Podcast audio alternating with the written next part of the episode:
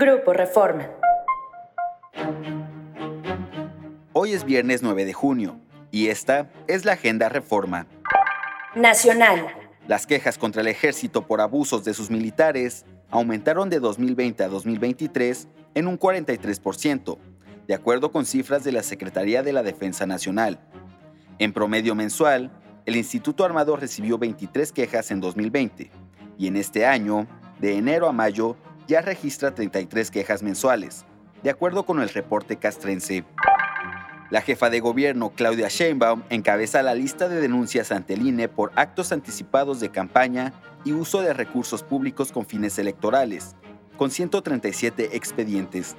De acuerdo con la Unidad Técnica de lo Contencioso del INE, de junio del 2022 al 30 de mayo de este año, a la mandataria capitalina se le abrieron 125 expedientes, además de otros 12 en los que aparece con otros aspirantes presidenciables de Morena.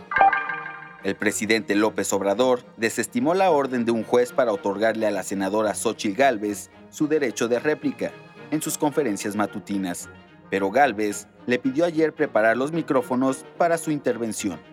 Cancha. La tricolor Irene Aldana está motivada por los tres títulos que tiene México de UFC y saldrá a buscar un cuarto cuando enfrente mañana a la legendaria Amanda Nunes en Vancouver. Es todo en la Agenda Reforma. ¿Quieres saber más? Síguenos en reforma.com, elnorte.com y mural.com.mx.